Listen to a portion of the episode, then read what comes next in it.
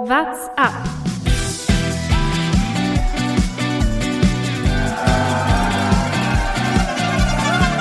Allez Romain, il attaque Allez Allez Romain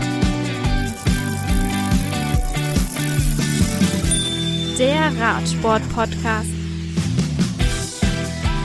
Team Movistar gewinnt die Flandern-Rundfahrt. Ein Fahrer von De Koenig gewinnt die Flandern-Rundfahrt und eine WhatsApp-Anmoderation nicht von Lukas Bergmann. Zwei Dinge davon scheinen ungewöhnlich, eine davon war wenig erwartbar. Heute nur zu zweit im Podcast. Äh, Mein Name ist Thomas Gerlich, mit im Boot heute Jonas Bayer. Grüß dich, Thomas. Ich hatte mir natürlich schon wieder eine Anmoderation auch für dich überlegt.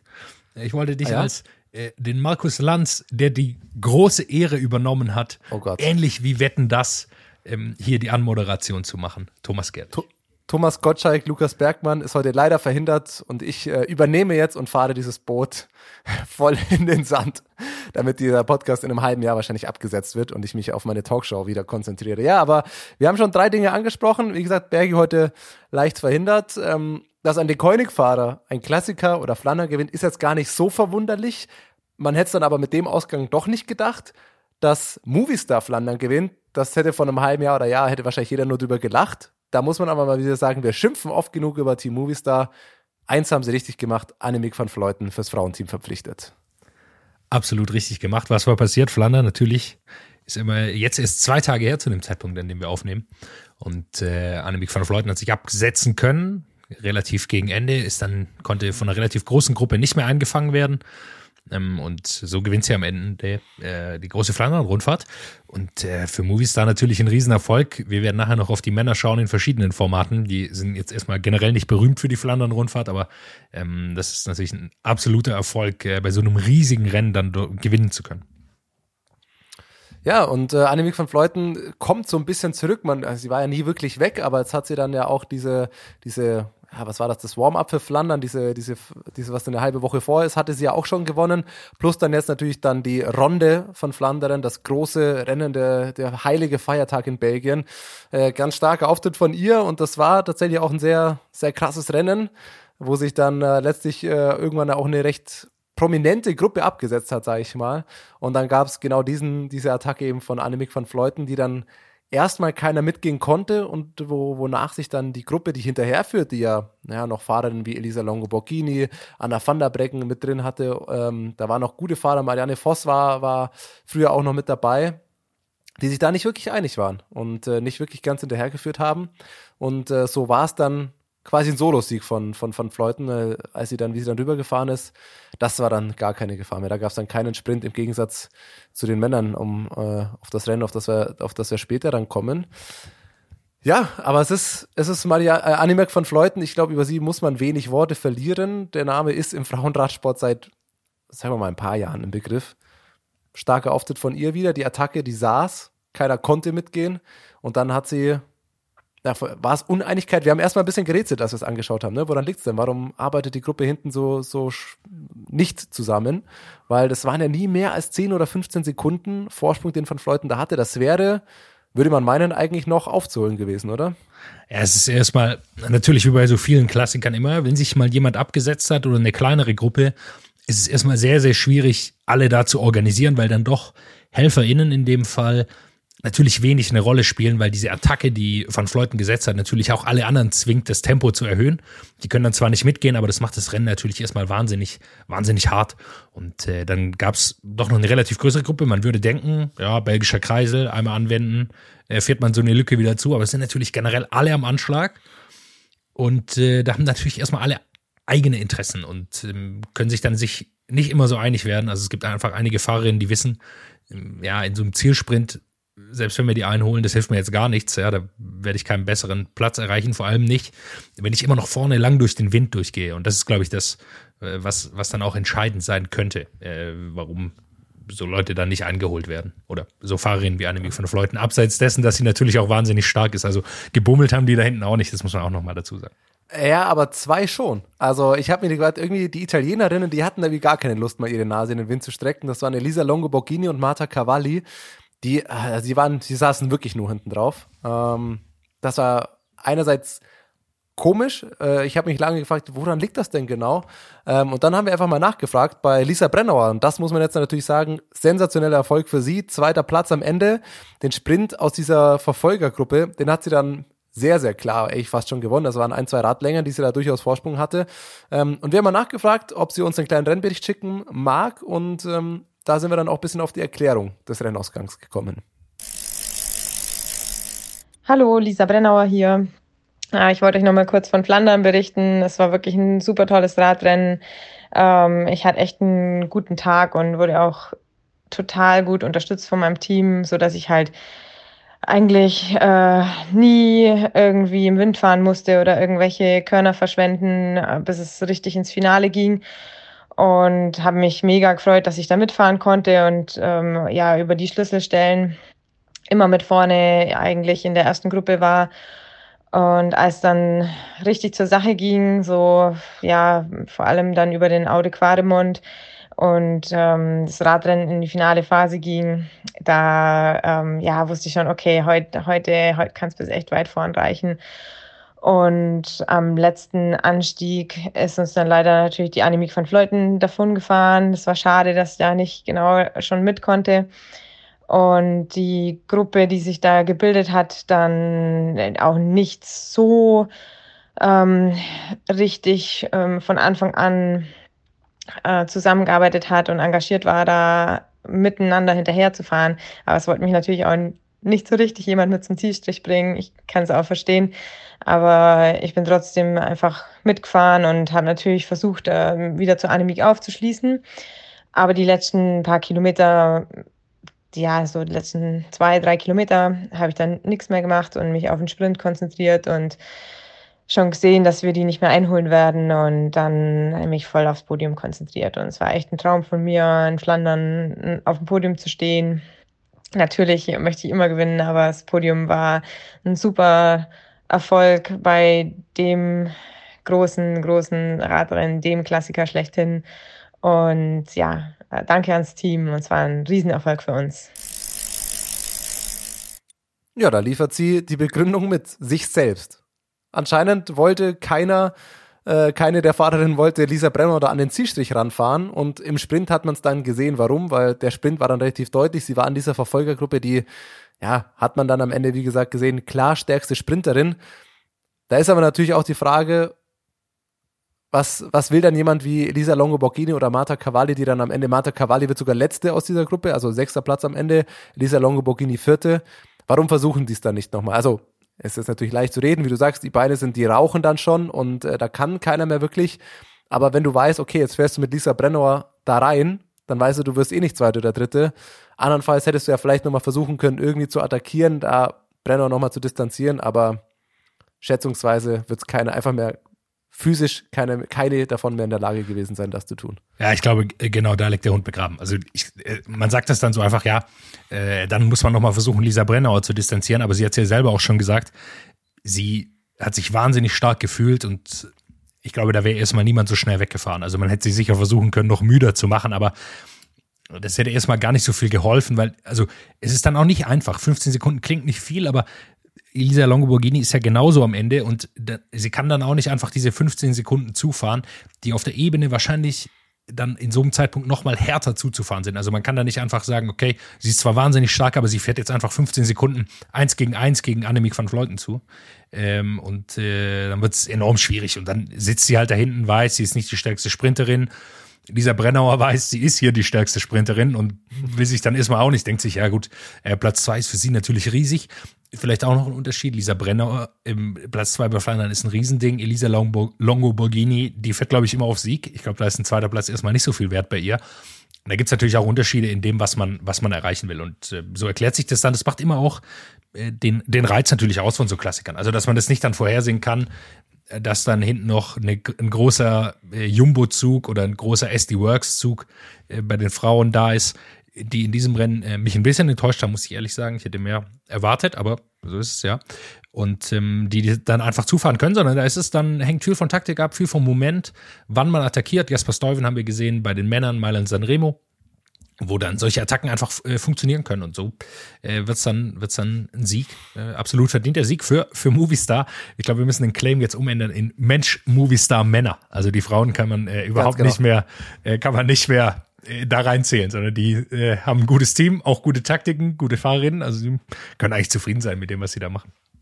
Das war genau das, was ich mir aufgeschrieben hatte. Wir müssen ändern. Jetzt haben wir eh schon immer noch, äh, haben es immer noch nicht geschafft, mal wirklich einen Jingle für unsere Kategorie Mensch Movistar ähm, zu etablieren. Aber wir müssen das einfach konkretisieren, weil wie du sagst, man muss es auf die Männer beziehen. Da kommen wir auch später nochmal dazu. Da gibt's ja schon wieder Futter. Ähm, aber man muss ganz klar sagen, das Beste, was Movistar seit langem gemacht hat, dieses Frauenteam und Annemiek van Fleuten zu, zu gewinnen, weil schätzungsweise machen die die größte Werbung und fahren die größten Erfolge ein für dieses Team.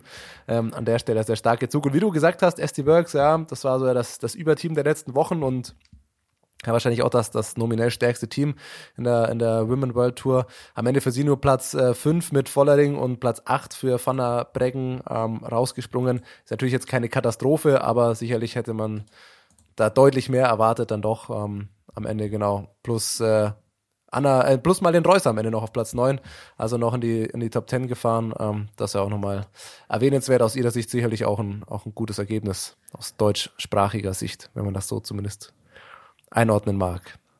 Auf jeden Fall. Also Platz 9 für Marlene Reuser. Zum ersten Mal äh, jetzt in der World Tour dabei, richtig. Und äh, beeindruckende Leistung, muss man ja ganz ehrlich sagen. Wer es noch nicht reingehört hat in die Folge mit ihr, absolut empfehlenswert. Äh, kann man sich sehr, sehr gut anhören. Wer mich auch noch ein bisschen enttäuscht, ist aktuell äh, Liane Lippert. Sie ist irgendwie noch gar nicht in der Form, in der man sie von letztem Jahr kennt. Also ist vielleicht auch nicht ganz ihr Rennen jetzt Flandern-Rundfahrt, aber dieses Jahr scheint sie noch. am Ende. Genau, scheint noch nicht ganz in Tritt gekommen zu sein dieses Jahr. Muss man mal abwarten, ob sie ihren Form, Formhöhepunkt auch ein bisschen verschoben hat. Das kann man ja immer äh, gar nicht so leicht sagen, wer wann seinen Formpeak hat. Wobei natürlich bei den Frauen sagen muss, die meisten, die da vorne mitfahren, inklusive Lisa Brennauer, die ein wahnsinniges nach letztem Jahr, wo sie gefühlt schon jedes Rennen auf dem Podium abgeschlossen hat. Dieses Jahr macht sie einfach genauso weiter, quasi jedes Rennen, an dem sie teilnimmt, fährt sie unter die Top 5, Top 10. Also unglaublich stark. Und äh, das sieht man natürlich auch bei Annemiek van Fleuten. Ähm, äh, du, hast es, äh, du hast es schon gesagt, ähm, Elisa Longoborghini, also die sind ja einfach das ganze Jahr über in absoluter Topform. Und äh, ja, wird man abwarten, wie es weitergeht. Leider ja nicht mit Paris-Roubaix, werden wir sicher auch äh, bei den Männern nachher nochmal kurz sprechen. Ist leider verschoben worden. Ist ja eigentlich immer der klassische Aufbau auf Flandern-Rundfahrt und dann ab Paris-Roubaix am Sonntag wird verschoben auf Oktober. Auch sicher nochmal schwierig für die meisten Klassikerfahrer und Fahrerinnen, die das als Ziel haben, gerade bei den Frauen natürlich. Wir wissen, kommt jetzt, wäre zum ersten Mal gefahren worden. Letztes Jahr ist schon ausgefallen. Dieses Jahr wird es wieder verschoben. Ähm, ist sicherlich auch eine kleine, eine kleine Delle in den meisten KlassikerfahrerInnen äh, da im Kalender und in der Moral. Aber da, das muss man dazu sagen, es bleibt ja dann am Ende zumindest die äh, potenziell heilige Woche, weil es ist ja dann eine Woche nach der WM und die WM ja dieses Jahr in Belgien, sprich zumindest, ich glaube, das war vielleicht auch mit der Hauptgrund, warum man das dahin verlegt hat, dass man zumindest sagen kann, okay, äh, wir haben noch die WM in Belgien plus eine Woche später dann Paris-Roubaix, das äh, ist irgendwie nur alles ein bisschen verschoben. Ähm, ja, man muss äh, aber auch dazu sagen, äh, jetzt hat man natürlich auch dieses Jahr wieder einen recht späten Termin. Sollte der nichts werden, dann wird es in diesem Jahr sicherlich wieder ausfallen, weil das war natürlich auch noch, äh, habe ich mir zumindest gedacht, wenn man jetzt Paris-Roubaix irgendwo in den Sommer versucht hätte zu legen, jetzt da vielleicht noch einen Termin gegeben, aber wahrscheinlich ist da der Kalender schon zu voll. Jetzt ist es auf den dritten Zehnten eben verschoben. Das heißt natürlich auch, man hofft, wie die ganze Welt, dass bis dahin Corona nicht mehr das so große Thema ist, wie es jetzt ist. Aber sollte es da nicht stattfinden können, wird es zum zweiten Mal in Folge ausfallen. Das ist dann klar, weil nach 3. Oktober kannst du es dann auch vergessen. Plus 3. Oktober ist für so ein Rennen eh schon recht spät, muss man auch sagen. Also das Wetter, können wir mal gespannt sein. Am 3.10. ist natürlich auch eine gewisse Lotterie, das auch alles möglich. Ich glaube auch, warum sie es nicht in den Sommer gelegt haben, ist, ähm, dass den Fahrer und Fahrerinnen jetzt eine Möglichkeit gegeben wird, nochmal einen Formaufbau zu planen. Also wenn man jetzt gesagt hätte, das kommt, äh, wird jetzt direkt nach der Tour de France oder sowas abgehalten, also wenn man Sommer macht, dann ist es im Grunde direkt nach der Tour de France. Und äh, so leicht können die natürlich auch ihren Formhöhepunkt nicht mehr ändern, sondern jetzt können sie, manche, die das wollen, können dann nochmal ihren äh, jetzt ein bisschen rausnehmen und dann zu Paris-Roubaix wieder einen Formaufbau machen. Dann lass uns über Flandern der Männer sprechen und lass uns über Kaspar Askren sprechen, dass er dann äh, Hand in Hand geht. Fangen wir erstmal bei Flandern an, würde ich sagen. Ähm, das war ja dann letztlich, wenn man sich den Ausgang anschaut oder die Spitzengruppen da anschaut, so ein bisschen das erwartete Rennen. Also wir hatten irgendwann, wenn man jetzt nur aufs Finish schaut, irgendwann mal eine Gruppe um Alaphilippe, um Mathieu van der Poel, um Wout van Aert. Das war alles so ein bisschen erwartet. Wie es dann letztlich ausgegangen ist, war dann sicherlich sehr überraschend. Ja, also es ging mit einer Favoritengruppe, ich glaube, so kann man sagen, irgendwann, ja, weil das Rennen einfach sehr, sehr hart ist, äh, in die, in die äh, Anstiege, Ode Quaremont, Paterberg, kennen wir alle die Berge. Und äh, dann habe ich erstmal was sehr, sehr Spannendes gesehen, und zwar von Bahrain McLaren. Ich glaube, wenn wir von da mal ein bisschen anfangen. Marco Haller, der Österreicher, mit einem aus meiner Sicht sehr, sehr starken Rennen, hat sich äh, in der Abfahrt ein bisschen abgesetzt und hat es so geschafft, dann hinten gab es dann eine Attacke, das Rennen wurde deutlich schneller. Äh, und dann waren eben genau die, die du genannt hast, Van der Poel, äh, Wout van Aert, Asgren, der konnte auch noch mitgehen, Alaphilippe und äh, aus meiner Sicht sehr überraschend ähm, von Bahrain, helfen mir mit dem Namen. Toins ist der Name, genau. Toins war noch vorne dabei in der Sechsergruppe, also zweimal Bahrain, zweimal Quickstep mit Asgren, Alaphilippe, Van der Poel und Van Aert. Und mit der Sechsergruppe ging es dann weiter. Erstmal verwunderlich natürlich, zweimal Quickstep. Das erwartet man. Okay, Asgren vielleicht ein bisschen überraschend, aber wenn man die letzten Wochen gesehen hat, war es schon sehr, sehr stark. Aber vor allem zweimal Bahrain, ähm, damit war jetzt erstmal nicht zu rechnen, vor allem mit Marco Haller, der super Rennen gemacht hat und Toins, ja, der da auch äh, super dabei war, aber mit denen hätte man jetzt erstmal nicht gerechnet, da ganz vorne. Und dann hat Asgren eine Attacke gesetzt und da ging es bei mir im Kopf los. Auf dem Flachen hat er die gesetzt und äh, Van der Poel und Van Aert sind da erstmal hinterhergekommen. Da waren sie zu dritt vorne und ich dachte mir, ach du Scheiße, das ging jetzt komplett schief für Quickstep.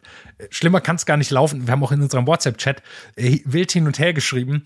Thomas, was, was machen die jetzt? Jetzt sind sie da vorne, Askren, das ist ja wohl ein Riesenfehler. Aller Philipp ist hinten, der kann nicht helfen, äh, um eben mit den zwei McLaren-Fahrern wieder nach vorne zu kommen, weil wir sie auch nicht mit nach vorne nehmen. Und dann dachte ich, ach scheiße, das war jetzt eine Taktik, die komplett schief ging. Ja, das, das war verrückt. An der Stelle fand ich ganz witzig. Äh, jetzt spreche ich wieder so ein bisschen das Thema, sorry. Aber äh, in der Zusammenfassung von Flandern, ähm, Eurosport, englischer Eurosport-Kommentator bin ich äh, normalerweise ein großer Fan von. Ist fachlich sehr gut, kommentiert sehr gut. Ähm, der hat offensichtlich auch nicht mit Marco Haller ge ge gerechnet, weil der hat in der Zusammenfassung zweimal von Heinrich Hausler gesprochen. Der scheint sich damit auch gar nicht so weit beschäftigt zu haben. Und, ah ja, das ist hier, was ist das Bahrain? Er wird schon Hausler sein. und hat es einfach zweimal konsequent als Heinrich Hausler wegkommentiert in der Zusammenfassung, die ja, wo man in der Regel nochmal ansetzen kann, die man nochmal machen kann, die nicht live ist. Ähm, aber gut, das hat mich, hat mich an der Stelle amüsiert. Aber ansonsten hast du es, äh, das Renngeschehen gut zusammengefasst. Ja? Man dachte auch, also okay, hier vielleicht taktischer Fehler von der Koenig, äh, was auch immer. Ähm, ja, und dann gingen die Wattbomben los, wenn man das nennen kann. Und dann hat sie ein, einem nach den anderen den Stecker gezogen. Also irgendwann konnte Alaphilippe nicht mehr folgen. Dann ähm, hatten wir, wenn man sich das, das Gesamtfinale anschaut, diese Dreiergruppe um Wout van Aert, Mathieu van der Poel und eben Kaspar Askren, wo man sich schon dachte, oh geil, dass Askren da noch mitfahren kann. Ja, wir erinnern uns letzte Jahr, dieses äh, epische Finish zwischen Van der Poel und Wout van Aert. Ähm, mal schauen, was der da macht. Und dann, dann hat Wout van Aert irgendwann komplett den Stecker gezogen. Dann war es für ihn eine Nummer zu viel. Und äh, wir haben gelernt, auch was wir die letzten Wochen immer gesprochen haben, und das ist ja das Schöne am Sport, man kann hier Thesen ziehen und man kann denken, die und die sind unschlagbar oder die und die sind raus und es kommt meistens in deutlich kürzerer Zeit, als man das gedacht hätte, wieder ganz anders. Also wir haben ja vor ein paar Wochen noch drüber gesprochen, sind Van der Poel und Wout van Aert überhaupt schlagbar und die können ja alles und man sieht, auch die kann man schlagen. Auch ein Wout van Aert hat mal einen Tag, wo es ihm den Stecker zieht, wo er dann am Ende nur den sechsten Platz holt. Ähm, auch ein Alaphilippe war dann da irgendwann raus und dann kam eben genau die Attacke. Äh, Wout van Aert konnte nicht mehr mitgehen. Askren und Van der Poel sind dann weggefahren. Askren hatte ein kleines Loch. Also das muss man dazu sagen, als Van der Poel einmal richtig draufgetreten hat, äh, müsste das meiner Sicht am Ode Quaremont sein, am vorletzten Berg quasi, bevor es äh, Richtung Ziel ging.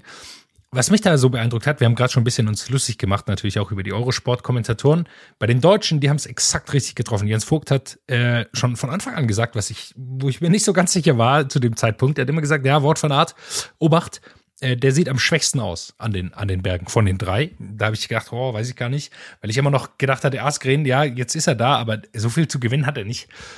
Und äh, dann ist, ist Wort von Art zurückgefallen. Und dann war, glaube ich, der, der kritische Zeitpunkt, dass es in, in so eine kleine Abfahrt reinging mit einem kleinen Flachstück. Und da konnte Askren aufschließen zu Van der Poel. Und dann war es im Grunde gelaufen für Wort von Art, weil dann ist es ein Kampf 2 gegen 1 mit einem, der eh schon ein bisschen mehr angeschossen ist als die anderen offensichtlich, weil er nicht mehr mitgehen konnte bergauf und hatte keine Chance gehabt mehr ranzukommen. Und dann ging's ging's eben am Schluss in den Paterberg rein und da die, die zwei zusammen, hinten Wort von Art ist schon Zickzacklinien gefahren und die zwei sind da wie im Parallelflug, wie man es von so Flugzeugen kennt, da hoch, nebeneinander, Windschatten, eh egal, 20 Prozent hat das Ding und äh, da konnte sich dann keiner mehr wirklich absetzen und ich glaube, da war es auch und da war das Rennen schon äh, 240 Kilometer lang. Das war so hart und dann sind sie einfach noch irgendwie hoch, hochgekommen. Natürlich wahnsinnig schnell, aber da konnte sich dann keiner mehr absetzen. Darf ich da kurz einhaken? Möchtest du wissen, was es braucht, in Zahlen ausgedrückt, damit Wout von Art Schlangenlinien fährt? Ab dafür. Stravazen.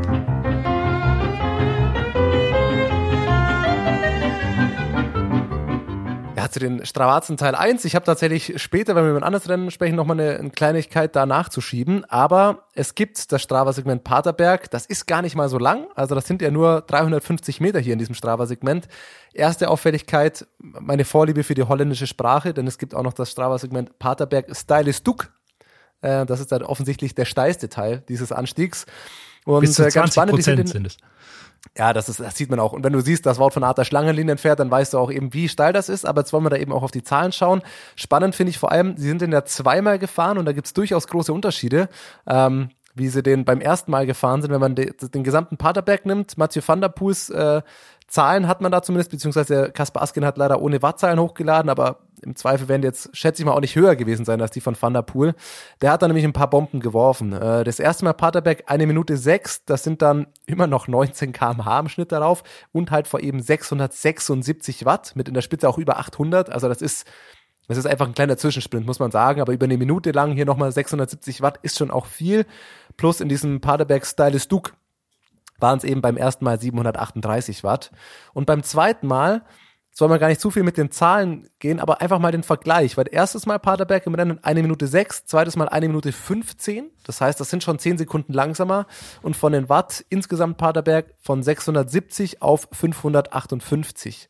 Also das sind über 100 Watt einfach auch schon Unterschied. Ähm, jetzt muss man dann das wahrscheinlich auch nochmal getrennt beachten, wurde da attackiert oder wie auch immer, aber man kann da durchaus sehen, der der braucht einfach Kraft und den kannst du nicht jedes Mal mit äh, über 600 Watt darauf bügeln. Und du weißt, äh, wie viel Watt du treten musst, um Wout von Art da einfach mal kurz über Kreuz schauen zu lassen. Dem hat's dann ordentlich den Stecker gezogen, der hat komplett geraucht. Das aber die, die Zahlen dazu. Kann sich jeder mal dran versuchen. Eine Minute lang, 670 Watt. Viel Erfolg dabei dann noch äh, kleine Vorbelastung von, von 150 Kilometer oder was sie da auf dem Buckel hatten. Darf man auch nicht so vergessen. ungefähr, genau. Das ist also Stravazen Teil 1. Da kommen wir, später habe ich noch, äh, noch eine andere Kleinigkeit im Gepäck, die mir, die mir gut gefallen hat. Ja, also man hat natürlich gesehen, auch Wort von hat sich natürlich auch komplett leer gefahren. Der wollte ja noch mal rankommen. Es war auch, wusste auch, es war seine einzige Chance. Er hätte vor dem, vor dem Paterberg eben aufschließen müssen, sonst äh, war keine Chance mehr. Dann sind sie darüber gekommen und dann war für mich eigentlich klar, ja gut, ähm, Van der Poel macht jetzt gen das genau gleiche wie letztes Jahr fährt er rein mit Askren zusammen, der hat auch geholfen. Auch sinnvoll natürlich, was soll er nicht helfen? Platz zwei hat er sicher. Äh, alles, alles gut und schön.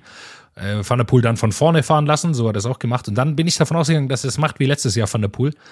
Dass er das Ganze so ein bisschen verlangsamt, also dass er die Geschwindigkeit. Nicht nur du. Ja, alle wahrscheinlich. Also sind alle, also gefühlt ja. alle sind davon ausgegangen, ah, ja, geiles Rennen von Askin, aber jetzt im Sprint, das ist ja, das ah, ist ja irgendwie klar. Und dann, dann habe ich schon gemerkt, ich saß in der Arbeit, da müssen wir auch gerne nochmal drüber sprechen. Ich saß in der Arbeit, konnte das Rennen nämlich nicht live sehen. Und dann habe ich innerhalb von fünf Sekunden vier WhatsApp-Nachrichten bekommen. drei aus unserer Gruppe, oder fünf, drei aus unserer Gruppe und zwei noch äh, von einzelnen Freunden. Und da wusste ich schon, irgendwas muss gerade passiert sein. Und die hätte ich wohl nicht bekommen, wenn Van der Poel diesen Zweiersprint gewonnen hätte. Und äh, ja, dann kam es eben genau dazu. Van der Poel, genau wie letztes Jahr, ich fährt vorne, dreht sich um, zieht irgendwann den Sprint an. Ich glaube aber schon einfach 100, 150 Meter früher als letztes Jahr. Also der, gefühlt war das unfassbar, unfassbar früh schon den Sprint angezogen. Und äh, ja, ich habe äh, ganz, ganz spannend, im Vorhinein habe ich ein Interview von Wout von Art noch gelesen, der, das wird da wahrscheinlich schon 500 Mal gefragt worden sein, er und Van der Poel gleich stark, wo sind denn die Unterschiede? Aber was er gesagt hat, was er glaubt, und das spielt da wieder ein bisschen mit rein, dass Mathieu Van der Poel von seiner krassen Explosivität lebt, von seiner sehr krassen Schnellkraft. Wenn er mal eine Attacke ansetzt, kann da eben kaum einer folgen. Plus letztes Jahr hat man es im Sprint gesehen, wenn er den Sprint ansetzt, dann ziehst du da eben kaum vorbei. Und genau den Fehler hat, glaube ich, Van der Poel, wenn man es im Nachhinein analysieren will, an der Stelle gemacht. Er ist den Sprint, glaube ich, zu früh angefahren. Der Sprint war zu lang, weil die langen Sprints ist er dann nicht mehr gut und dann war irgendwann Askren gleich schnell wie er. Auf einmal hat Van der Poel auch aufgehört zu treten. Ähm, weiß nicht, ob einfach nach diesem Pedalumtritt wirklich schon Schluss war oder ob er einfach wusste, okay, er kann er nicht und lässt dann lieber gleich ganz sein, ähm, weil Askren war dann einfach auf diesen vergleichsweise langen Sprint dann eben doch der schnellere Mann. Ja, ich dachte mir auch die ganze Zeit, Askren, er muss jetzt irgendwann antreten, weil so ein kurzes Ding kann er nicht schaffen. Was mich verwundert hat, ist, dass Van der Poel das Tempo nicht noch mehr verlangsamt hat, weil dann ist natürlich der, der Kick, den er hat, also das ist das, was ihn noch mal stärker macht als Van Aert auf, also in, in diesem Teil auf jeden Fall Van Aert. Wir wissen, es hat auch schon Massensprints gewonnen, also der hat auch keinen schlechten Antritt. Aber wenn er da quasi das Tempo noch mal verlangsamt, dann hat er noch mal mehr die Chance, sich abzusetzen. Und er muss das hat er nicht geschafft. Das war das Erstaunlichste für mich an diesem ganzen Rennen, dass er es nicht geschafft hat, zwei, drei Meter zwischen sich und Askren zu bringen mit seinem Antritt. Sondern Askren war bereit, er war äh, höchst konzentriert, er ist auch schon aus dem Sattel gegangen, hat sich die, seine Frequenz schon hingelegt und dann äh, hat einfach Van der Poel auch gemerkt, okay, 250 Meter, da kann dieser Däne einfach vorbeikommen und äh, der fährt den größten Erfolg seines Lebens ein. Und äh, absoluter, absolut grandioser Sieg ich hoffe für ihn, dass er dieses Jahr Vertragsjahr hat und äh, dass er das auch umwandeln kann in, in, in Geld. Also ehrlich, der. der Patrick Lefebvre hofft das nicht. ja, die haben jetzt ja, man muss dazu sagen, Kas ja, Kaspar Asken natürlich, ja, kommen wir auch gleich noch drauf. Wir merken schon wieder, es gibt schon wieder viel zu viele Themen. Aber Kaspar Asken muss man sagen, in unfassbar geiler Form aktuell. Ich habe mich auch richtig gefreut, weil ich irgendwie auch ein geiler Fahrer. Eine Teil dazu noch, schaut euch also Hörer, gebt das mal kurz ein. Dieses Foto wurde, glaube ich, eh gepostet. Das Foto von Askren von seinem Rad an nach dem Rennen, weil diese Sattelüberhöhung ist unfassbar. Gefühlt kommt da ein halber Meter Sattelstütze ähm, aus dem Rahmen raus und der Sattel ist ungefähr, ja, also jeder nicht absoluter Profisportler würde nach zehn Minuten mit Rückenproblem vom Rad steigen. Also auch unfassbar geil. Ähm, ich kenne mich ja immer weniger aus als du mit, mit, so, mit so Rädern. Und ich habe dir gleich geschrieben, als du uns das Bild, als du mir das Bild geschickt hattest. Das sieht nicht aus, wie, als könnte man das mit einem normalen Rad machen. Also wenn man sich ein normales Rad kauft von der Stange, da kann man seinen Sattel gar nicht so weit rausfahren. Da kannst du mir, äh, würde ich jetzt erstmal tippen. Also ich kenne mich da nicht so aus, aber es sieht ja, schon sehr, sehr hoch aus. Im Zweifel wird er einfach einen, äh, einen verhältnismäßig kleinen Rahmen gehabt haben, plus vielleicht eine, eine Sattelstütze von einem größeren Rad oder einfach eine verlängerte Sattelstütze. Das kann schon gut sein. Also ich glaube, ich kriege beim Rad, bei meinem Rad zumindest auch nicht so viel Sattelstütze raus. Ähm, aber erklär uns doch nochmal, mich, ja? mich, ich wusste das nämlich auch nicht. Warum macht man das? Warum fährt man einen kleineren, äh, du kennst dich doch da so gut aus. Du hast es mir auch Letztlich erklärt. auch einfach, einfach nochmal sportlicher. Also kleinerer Rahmen wiegt eine Kleinigkeit nochmal weniger, plus du kannst eben diese maximal aggressive Fahrposition wählen. Wenn du einen verhältnismäßig kleinen Rahmen mit hoher ähm, Sitzüberhöhung quasi hast, dann hast du eben diese unfassbar flache Sitzposition, die du bei einem normal oder zu großen Rahmen halt gar nicht, gar nicht hinbekommst. Also Hobbyfahrer schaut man dann vielleicht eher so, ja, nimm einen Rahmen, der dir gut passt, dass du eine halbwegs, also jeder kennt die Ü50-Fahrer mit aufrechtem Rücken, ne? da wird so gefahren, dass es bequem ist. Dann gibt es schon diese sportlichen Fahrer, die schon wirklich sehr flach fahren und immer im Unterlenker und so weiter. Aber so wie die Profis fahren, ähm, das, das schaffst du wahrscheinlich nicht mit weniger als 20, 25 Trainingsstunden die Woche. Ähm, weil, wie gesagt, wenn man diesen Rahmen einfach sieht, das kriegst du nur mit einem ich glaube, die Profis waren halt alle immer so an der Grenze zu, zur Nummer zu klein oder an der kleineren ähm, Rahmengröße dran, weil du dann einfach super aggressiv, super sportlich eben draufsitzen kannst. Ähm, aber das ist halt eben auch nur fürs Rennen. Also auf Dauer äh, ich glaube, für uns beide zum Beispiel ist das für den Rücken nicht zu empfehlen. Ja, worüber ich aber mehr als für mich. worüber ich, ja, ich habe leider auch einen zu großen Rahmen, aber das ist an der Stelle egal. Worüber ich mit dir sprechen will. Jetzt haben wir die beiden Rennen äh, analysiert, jetzt wollen wir auch mal die Lehren draus ziehen. Wir haben vor wenigen Wochen noch drüber gesprochen, krass, wenn diese Überfahrer wie Alaphilippe, wie Wout, wie Van der Poel am Start sind, wie sollen denn da andere Fahrer überhaupt noch Rennen gewinnen? Und jetzt haben wir gesehen, wie es geht. Für mich gibt es nämlich zwei Aspekte aus den letzten Wochen. Nummer eins, ganz normal, auch Fahrer wie Wout van Aert, auch Fahrer wie Mathieu van der Poel können mal einen vergleichsweise schlechten Tag haben, können sich mal verpokern, können mal hochgehen, können mal einen Sprint verlieren. Dann ist halt jemand da wie Kaspar Askren, ist es auch nicht irgendwer. Aber sag mal, den hat man nicht in diese Riege der Überfahrer mit dazu gezählt. Punkt zwei, und jetzt kommen wir zum E3 Saxo Bank Rennen. Die Teamstärke ist auch einfach ein Faktor, wie du selbst die Fahrer, ohne dass sie groß in die Luft gehen, einfach ausspielen kannst über die pure Anzahl an guten Fahrern. Das hat man bei E3 nämlich gesehen, da war De Koenig ja gefühlt überall und ich glaube, sie waren mit vier Fahrern in der Gruppe vertreten, konnten eine Attacke nach der anderen setzen, dann ist Askren ausgerissen, dann wurde er wieder eingeholt, dann waren da noch andere Fahrer drin und irgendwann war Askren hinten in dieser Sechser- oder Siebener Gruppe und hat einfach nochmal attackiert. Da kommt dann zum einen dazu, dass Askren in überragender Form ist aktuell, plus aber eine Mannschaft wie die Koenig mit ihrer puren Anzahl an guten Fahrern eben das ausspielen kann. Und das sind genau die Schüsse, die man mitsieht. Man sieht, man kann diese Rennen eben auch gewinnen, aber ich weiß nicht, ob das arg viele Teams können. Ich glaube, Nein. dass das dann doch mit The Koenig eben zusammenhängt, dass die eben genau diese Fahrer haben. Ja, ich glaube, äh, es, es liegt einfach sehr an, an Dekonik, weil man muss jetzt auch sagen, okay, klar gewinnt Askren Flandern, aber das gewinnt er nicht, weil sein Team so stark war. Also die, natürlich waren sie zu zweit in dieser Sechsergruppe, aber am Ende des Tages setzt Askren einfach die Attacke, weil er es kann. Und so wie man gesehen hat, wie Alaphilippe danach rückwärts gegangen ist, muss man auch sagen, ja, also der hätte auch nichts machen können. Also Alaphilippe hätte an dem Tag egal wie, er hätte es nicht gewonnen, lag es an einem schlechten Tag, lag es, dass seine Form schon wieder ein bisschen runtergeht, wie auch immer. Ähm, Auf jeden Fall, der hätte das Ding auf keinen Fall gewinnen können und äh, da war es erstmal nur persönliche Stärke, klar ist aber auch bei so Rennen wie E3, du hast es gesagt, äh, da zählt es absolut rein und diese Teams, gerade Quickstep, die schaffen es einfach immer, ihre Fahrer in guten Positionen zu halten an den ersten, an den ersten Anstiegen, an den ersten schwierigen Segmenten. Ich glaube, das ist einfach noch eine viel größere Rolle, die wir vielleicht auch, wo wir vielleicht auch noch drauf kommen werden, auf AG Desert Sutren, die, die wir ja als sehr hoch und starkes Klassiker-Team eingestuft hatten, die sicherlich auch ein bisschen drunter zu leiden haben, dass äh, Benoit Kosnefra erst gerade wieder zurückkommt von der Verletzung, die jetzt in Flandern zwar einen dritten Platz für Greg van Avermaet geholt haben, der nochmal angegriffen hat, zusammen mit Jasper Stuyven dann, aber die sicherlich nicht so stark sind, auch weil sowas sich einspielen muss, solche Teams, und die dann nicht diese Stärke haben wie, wie Quickstep, auch diese kleinen Klassiker zu gewinnen, wenn nicht die Topfahrer dabei sind. Ja, vor allem bei E3 Saxo Bank, das war ja eine pure Demonstration Ja. von De Koenig, wie stark die aufgestellt sind. Am Ende sieht man es, Kaspar Askren, Kaspar Askren gewinnt, Florian Seneschal wird direkt noch Zweiter und Stanek Stieber Fünfter. Und ähm, da war auch noch ein Oliver Nasen dabei, da wurde Mathieu van der Poel noch Dritter, da wurde ein Wout van Aert noch Elfter. Also da waren durchaus ja andere gute Fahrer auch dabei. Und da hat man es eben genau gesehen, wie man die ausspielen kann, indem du einfach drei Fahrer in der Gruppe hast und einfach einen nach dem anderen attackierst, dann die schön hinten dran hältst und dann attackiert direkt der nächste. Und ähm, das ist eben genau das Rezept, das man gesehen hat, äh, wie du die schlagen kannst. Ähm, und wir haben es, ja, ja, wenn du schon ansprichst, wenn man auf die Wichtig, lass mich, gucken lass mich einen ja? Sack, lass mich einen Punkt noch dazu machen. Man sieht auch, was Quickstep am, am besten kann von allen Teams, ist das Blocken in Gruppen. Also sie, Mhm. Askren ist vorne und sie, und dann kommen immer Seneschal und Stiba und sind an Position 2. Die sind immer an Position 2.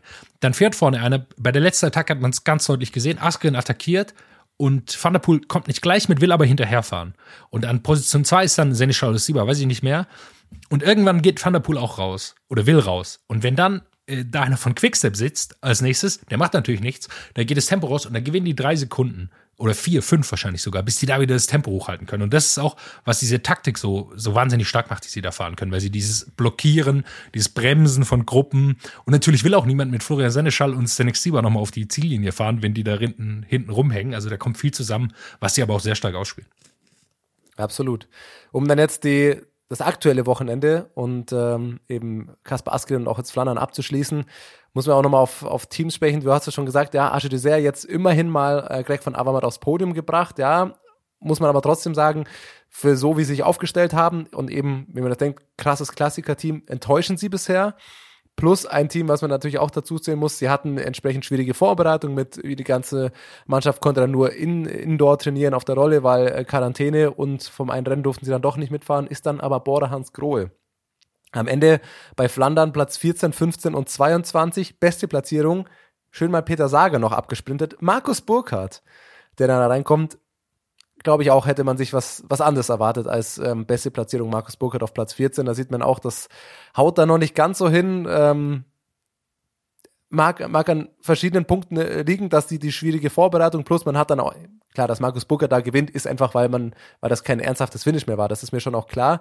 Aber man muss schon auch sagen, dass der, das Frühjahr bis jetzt oder vor allem die Klassiker für Bora Hans Grohe absolut nicht das waren, was man sich erwartet und erhofft hat.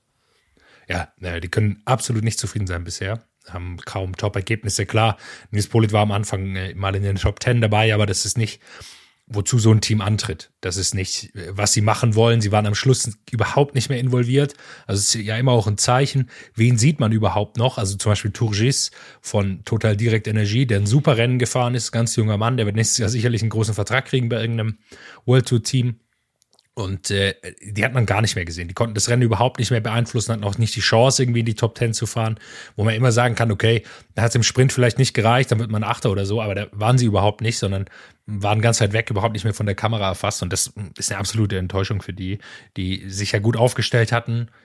Du hast alles gesagt, viel zurückgeworfen und jetzt fällt Paris-Roubaix auch noch aus, wo sie sicherlich mit Sagan und äh, Polit die größten Chancen gehabt hätten zu gewinnen abgesehen von, von den äh, flämischen Klassikern, die jetzt noch folgen werden. Aber ähm, ja, äh, bisher können die absolut nicht zufrieden sein mit dem, was sie, was sie da abliefern. Ich freue mich ja immer, wenn ich einmal was entdecke, wo ich dich dann vielleicht doch noch korrigieren kann. So jung ist Turgis gar nicht mehr, der ist schon 26. Würde ich auch nicht mal als, als ganz jungen Fahrer hinzuzählen, oder? Für Klassiker, ja, schon. Ah, gut, also auch. es Aber gibt Ausnahmetalente, aber Ja, ja. Äh, ja. Da noch ein Random Fact, bevor wir von Thema zu Thema springen. Heute hervorragend habe ich Radrennen Eurosport geschaut und die Eurosport-Kommentatoren. Es ist natürlich schwierig, wenn du, es waren ja so viele Rennen, du musst ja jeden Tag irgendwas erzählen und irgendwann gehen ja auch die Themen aus. Aber dann ging es mal wieder um die junge Generation an Radfahrern. Dann ging es mal wieder um Remco Evenepoel. Und dann kam einfach die Aussage, ja, vielleicht könnte ja ein Remco Evenepoel, der könnte ja auch ein neuer Tadej Pogacar, Pogacar werden. Habe ich mir auch gedacht, das klingt ja so, als ob Tadej Pogacar schon am mindestens frühen Herbst seiner Karriere wäre, schon ein paar Tour de France gewonnen hätte und da jetzt ein ganz junger nachkommt. Ja, zwischen Tadej Pogacar und Remco Evenepoel sind gerade mal eineinhalb Jahre.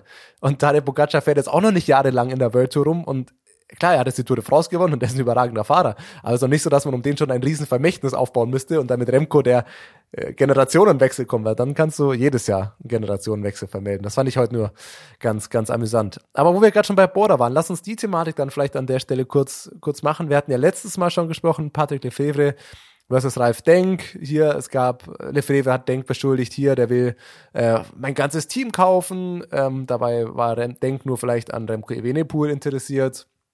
Heute, jetzt am Dienstag kam raus, Remco Evenepoel verlängert seinen Vertrag um fünf Jahre, was ja immerhin mal ein Zeichen ist ähm, und auch eine Demonstration. Die Thematik ist zumindest, scheint so vorerst erledigt. Kleiner Tipp von dir, Thomas.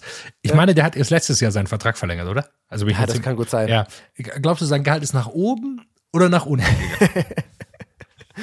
Ja, bestimmt haben sie den gekürzt. Ich meine, ja, das War kann vielleicht der neue werden. Ja, vielleicht kommt aber schon ein neuer Remco hoch, weißt du? Muss man auch sagen. Remco ist jetzt immerhin auch schon 20 oder so. Oder 21. Naja, plus dann kam jetzt natürlich das neue Gerücht hoch. Will de Koenig Peter Sagan verpflichten. Jetzt hat Patrick Lefevre schon irgendwas dazu getwittert. Hier werden schon wieder neue Gerüchte gebracht. Äh, das Spiel können die Medien ohnehin spielen. Plus äh, kann man natürlich sagen, vielleicht ist das einfach vom Berater von Saga mal schön platziertes Gerücht gestreut, um da die Taktik. Und das muss ich sagen, das geht mir ein bisschen auf die Nerven. Also erstens dieses Interview von Ralf Denk, das war am Kölner Stadtanzeiger. Das kann man machen und klar, er kann sich gegen die Angriffe auch von Lefebvre rechtfertigen. Auf der anderen Seite finde ich es schon auch komisch, einen Fahrer, der noch bei dir unter Vertrag steht, öffentlich so also irgendwie kam das schon ein bisschen komisch über, so ein bisschen, ja, man muss jetzt schon mal schauen und sagen, ist jetzt auch schon über 30 und äh, ist das letzte Vertragsjahr, mal gucken, ob man den überhaupt noch hält und so weiter. Mir ist das klar, warum er das macht. Da geht es ja um potenziell, potenziell vielleicht mal das Gehalt ein bisschen zu drücken, aber das öffentlich so deinen eigenen Fahrer hinzustellen, dann hat sich dann Sagan dagegen auch wieder gewehrt und meinte, naja, gut, also er glaubt, er findet schon auch ein anderes Team, wenn es wäre, wenn Bora nicht mehr mit ihm verlängern will, wie auch immer, dann hängt da ja auch noch der Radsponsor dran. Das ist ein Hin und Her, das wird uns wahrscheinlich noch ein bisschen beschäftigen. Aber ich muss sagen, mir geht dieses öffentliche, jeder kommentiert das, auch ein bisschen auf die Nerven. Ja, gut, es hängt natürlich zusammen. Also ich glaube wirklich, dass gerade so Gerüchte Sagan zu Quickstep, also erstmal sehe ich nicht, warum äh, Quickstep ist jetzt nicht dafür bekannt, äh, alte Leute in ihr, in ihr Team aufzunehmen für sehr, sehr viel Geld. Wo, Ja gut, er würde auf jeden Fall weniger verdienen wahrscheinlich, das ist klar. Ja, also Plus, er wüsste aber wahrscheinlich, er gewinnt wieder Rennen, weil wir wissen, dass die Koenig-Trikot macht dich wieder zu Sieger. Stimmt, absolut. Und natürlich haben sie jetzt auch Mark Cavendish verpflichtet, aber ich sehe jetzt erstmal nicht, warum die ihn verpflichten sollten. Und ich gehe grundsätzlich davon aus, dass es einfach der Berater Er hat es in den Umlauf gebracht. Der muss ja auch ein bisschen Markt, es muss ein Markt da sein. Wir kennen das aus allen Sportarten. Wenn Spieler noch kein Team haben, da muss, es müssen auch drei, vier Teams potenziell da sein. Die, die wissen das natürlich auch nicht. Jetzt, äh, also Patrick Lefevre und Ralf Denk scheinen eine gute Beziehung in der Öffentlichkeit zu führen, wo sie sich über Interviews austauschen. Aber äh, grundsätzlich ist es ja gar nicht so einfach, zu wissen, wer bietet überhaupt mit. Und wenn die Berater da so eine Kulisse aufbauen, hier bieten vier, fünf Teams mit, dann wird's teurer für alle Teams. Das ist ja vollkommen klar. Man will, jeder will Peter Sagan haben. Also jedes auch Ralf Denk will Peter Sagan in seinem Team haben. Einfach, weil wir haben das ja auch schon Nur für ein bisschen weniger Geld am besten. Ja, natürlich will er ihn für weniger Geld haben. Man muss dazu sagen, Specialized zahlt sehr viel Geld von Peter Sagan, auch vom Gehalt, alles, was man hört. Und ähm, aber natürlich will jeder Peter Sagan in seinem Team haben. Er ist, er ist ein Star, er ist wahrscheinlich immer noch der größte Star, den es gibt aktuell im Radsport. Jeder kennt ihn, auch gerade außerhalb von Deutschland. In Deutschland kennen wir natürlich auch viele, Emanuel Buchmann und Maximilian Schachmann, aber außerhalb von Deutschland ist Emanuel Buchmann jetzt nicht die größte Nummer, die es zum Vermarkten gibt. So bitter das ist. Ähm, ich war auch ein bisschen überrascht, dass Ralf Denk sich auch geäußert hat, dass er sich vorstellen kann, einen deutschen Star auch aufzubauen. Und da ist Buchmann zum Beispiel Und da hat nicht der Buchmann gefallen. nicht genannt. Ja, Ja. Ähm, war ich überrascht ein bisschen von, aber gut. Hat er vielleicht einfach auch vergessen oder er will ihn Naja, auch vielleicht ein bisschen schützen. Auch Ganz genau, das ist meine These ja. dazu. Ich glaube, dass man, also ich habe so ein bisschen das Gefühl, dass man so ein bisschen Emanuel Buchmann gerade wieder ein bisschen äh, auch behutsam aufbauen muss, nachdem er nach seinem vierten Platz bei der Tour und dann letztes Jahr doch alles wieder auf ihn aufgebaut wurde und er war natürlich wieder stark bis zu seinem Sturz da ähm, kurz vor der Tour. Und ich glaube, dass Buchmann genauso ein Typ ist, den du dann jetzt halt auch, mal raushalten musst. Den gibst du dann jetzt lieber mal eben dieses Jahr auch nicht die Tour zu fahren, dass er recht wieder die Erwartungen, dann braucht er vielleicht mal ein oder zwei Jahre, um da ganz wieder reinzukommen. Wir sehen es jetzt auch gerade bei der Baskenland-Rundfahrt so ganz auf seinem äh, Level von letzten Jahr oder von vorletztem Jahr ist er auch noch nicht. Und da ist es vielleicht, glaube ich, eher tatsächlich auch ganz berechnend gewesen von Ralf Denk, diesen Namen auch einfach nicht zu nennen, um ihn vielleicht auch mal ein bisschen aus der Schusslinie rauszunehmen, um dann eher mal einen Kemner und einen Schachmann ähm, dahinzustellen, die auch gerade äh, absolut überzeugen. Vielleicht braucht Buchmann das auch einfach noch mal ein bisschen Ruhe.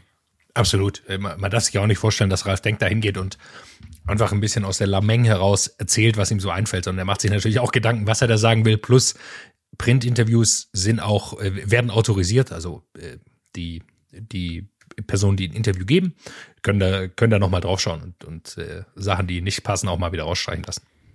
Das Geht hier zum Glück nicht immer, Endeffekt wie Thomas. Bei uns im Podcast auch. Also wir schicken das auch gleich an Berge, der hört einmal drüber und sagt, ja Jungs, das und das könnt ihr nicht sagen, aber der Rest ist okay. Ja, bei uns, wir schicken, wir zwei müssen auch, äh, wir müssen von Berge immer autorisiert werden. Ja, das ist echt so. Das sagt ja, Männer, was habt ihr eigentlich schon wieder für eine Scheiße gelabert? Das kann sich schon wieder kein Mensch anhören. Fachlich totaler Bullshit und äh, sprachlich auch viel zu viel M's. Aber Bergi, hör zu, das bleibt drin. Das bleibt drin. Aber hallo. Nee, äh, so ist es. Wir haben, wir haben glaube ich, über eine Sache noch zu sprechen, die bei der Flandern-Rundfahrt passiert ist, Thomas. Haben wir ein paar, okay, ja. Pass auf. Ach ja, Mensch, ja natürlich. Zwei- äh, über drei. zwei Dinge. Drei Äh, Disqualifikationen. Eigentlich, eigentlich für mich die größten Themen, über die haben wir noch gar nicht gesprochen. Lassen wir das Sportliche weg. Lass uns mit dem Schlechten anfangen. Also, dann lassen wir doch direkt Ausreißer und Ausrutscher. Lass uns, lass uns das jetzt mal durchziehen. Wir haben jetzt, wir haben über ein paar Sachen zu sprechen. Ausreißer und Ausrutscher. So, erster Ausrutscher, persönlich von meiner Stelle. Kannst du dir vorstellen, was für eine Katastrophe das ist? Wir sind ja, wir haben ja einen gemeinsamen Arbeitgeber und du weißt, da muss man da häufiger auch mal am Wochenende arbeiten. Kannst du dir vorstellen, was es für eine Katastrophe ist, während Flandern ist, während die anderen eine Nachricht nach der anderen zu schreiben, dir das beschissenste zweite Bundesliga-Fußballspiel seit langer Zeit reinzuziehen, wo du merkst, es spielt Platz 17 gegen Platz 18 und beide spielen auch genau so, wie Platz 17 gegen Platz 18 spielt. Also eine riesengroße Scheiße. Und parallel, weißt du, alle gucken Flandern und du kannst dir nachher schon wieder das Real Life reinziehen oder irgendeine Zusammenfassung. Das mein persönlicher Ausrutscher von diesem Wochenende. Dann weitere Themen. Jonas. Gut, gut, dass du auch deinen Arbeitgeber jetzt ähm, mal richtig anonymisiert hast. Äh, in dem zweite Bundesliga. Ah, weiß ich nicht, jetzt auch nicht, wer, wer das äh, überträgt. Aber äh, die sind ja gar nicht dein Arbeitgeber. Das ist ja noch das Lustige, um alle hier zu verwirren. Ausrutscher. Bürokratie. absolut. Absolut, äh, absolut Ausrutscher. UCI und Rennkommissäre. Es reicht. Michael So. Scher, den wir hier im Podcast hatten, was ein sympathischer Gast. Ich will ihn eigentlich äh, in jeder Folge haben. Ich würde meinen Platz räumen, wie bei Paul Martens auch schon, wenn er hier teilnehmen würde. Ich würde dich auch rauswerfen, wenn Michael Scher dafür einspringen würde. Ja, Nein, äh, Spaß, vollkommen zu Recht. Vollkommen zu Recht. Äh, würden wir gerne äh, lieber, lieber Michael Scher hier haben. Aber er wurde disqualifiziert, weil er eine Flasche geworfen hat. Äh, Und äh, es- seit diesem Jahr gibt es neue Regeln, man darf keinen Müll mehr werfen, es gibt ganz spezielle Zonen, wo man das noch machen darf. Alles in Ordnung, alles gut. Äh, wollen wir auch äh, genauso unterstützen. Aber bei Flaschen gibt es für mich einen großen Unterschied. Äh, wenn man zu einem Radrennen geht, gerade als, als Kind, als, als Jugendlicher, ich, selbst als ich bei der Tour de France war, hatte ich natürlich die große Hoffnung, eine Flasche oder so eine Kappe oder irgendwas zu bekommen als Souvenir, als Andenken daran, okay, ich war hier bei dem Radrennen, äh, was ein Ding. Und äh, Michael Scher hat genau das gemacht. Er wirft die Flasche weg, zu einem Kind, glaube ich sogar, oder auf jeden Fall zu einer Gruppe von Leuten, die da stand. Und die sich äh, Sicherheit wahnsinnig gefreut haben darüber, dass sie eine Flasche da bekommen haben. Und er wird rausgenommen. Er merkt es auch in dem Moment, als er die Flasche wegwirft. Drei Sekunden später Ja. langt er sich schon an den Kopf und ah, shit. Ja. Und Aber- äh, dann ist er raus und niemand kann es nachvollziehen. Instagram ist voll von Leuten, die äh, jetzt posten, hier, ich, als ich die Flasche damals bekommen habe, bester Moment für mich. Es gibt sogar Fahrer, die nochmal Bilder rausholen von Flaschen, als sie noch Kinder waren, äh, die sie bekommen haben und wie sie das an Radsport gebunden hat. Also ich habe selten einen Beitrag auf Instagram in der Radsportwelt so durch die Bank von allen verbreiten habe sehen, wie diesen offenen Brief von Michael Scher. Also ich, ich denke mal, die meisten haben ihn gesehen. Wer es noch nicht gesehen hat, schaut mal kurz auf Michi Schers äh, Instagram-Profil, den Post mit diesem Kind da, seinen Brief an die UCI und ich kann mir nicht vorstellen, dass man da zwei Meinungen dazu haben kann. Also das kann doch kein Mensch, kann allen Ernstes sich am Ende hinstellen und sagen, doch, die Disqualifikation ist schon richtig so und die äh, würde ich beim nächsten Mal auch nochmal so machen. Das ist doch einfach nur eine komplette Katastrophe. Äh, und das ist wieder so richtig schön Behörden, die eigentlich den Sport, die eigentlich dem Sport was Schlechtes antun, weil du genau dadurch distanziert, du hast diesen großen Vorteil, den der Radsport hat, diese direkte Nähe zu Zuschauern, zu Fans, der Sport, der auf der Straße stattfindet, der, der fährt an dir vorbei. Du musst, kannst dich einfach nur die Straße hinstellen. Und äh, ja, Michi Scher beschreibt eben diesen Brief auch, warum man anfängt. Auch er hat damals als Kind eine Flasche bekommen und war dann total fasziniert von dieser Sportart und der Helikopter kreist drüber und die fahren so schnell bergauf und alles. Ach, das ist eine riesengroße Scheiße, dass man den da rausnimmt. Also äh, äh, ja, ich glaube einfach, wir können das abhaken mit man kann damit keine zwei Meinungen haben. UCI, shame on you, das darf so nicht mehr vorkommen und ich hoffe mal, dass das jetzt, dass Michi Schers das leider ein Beispiel war und dass das eben als Beispiel angezogen dass das nie wieder so passiert. Plus, es gab ja ein paar neue Regelungen und irgendwie habe ich das Gefühl, wird hat die UCI bei vielen Regeln, die sie durchsetzt, ja immer noch mal ein bisschen Spielraum und immer noch mal ein bisschen, ja, hier und auch heute wieder Braden McNulty ist im Unterarm auf dem Lenker bergauf gefahren streng genommen verbotene Pose. Ich bin mal gespannt. Jetzt zum Zeitpunkt unserer Aufnahme, kurz nach der Etappe, ist noch nichts rausgekommen.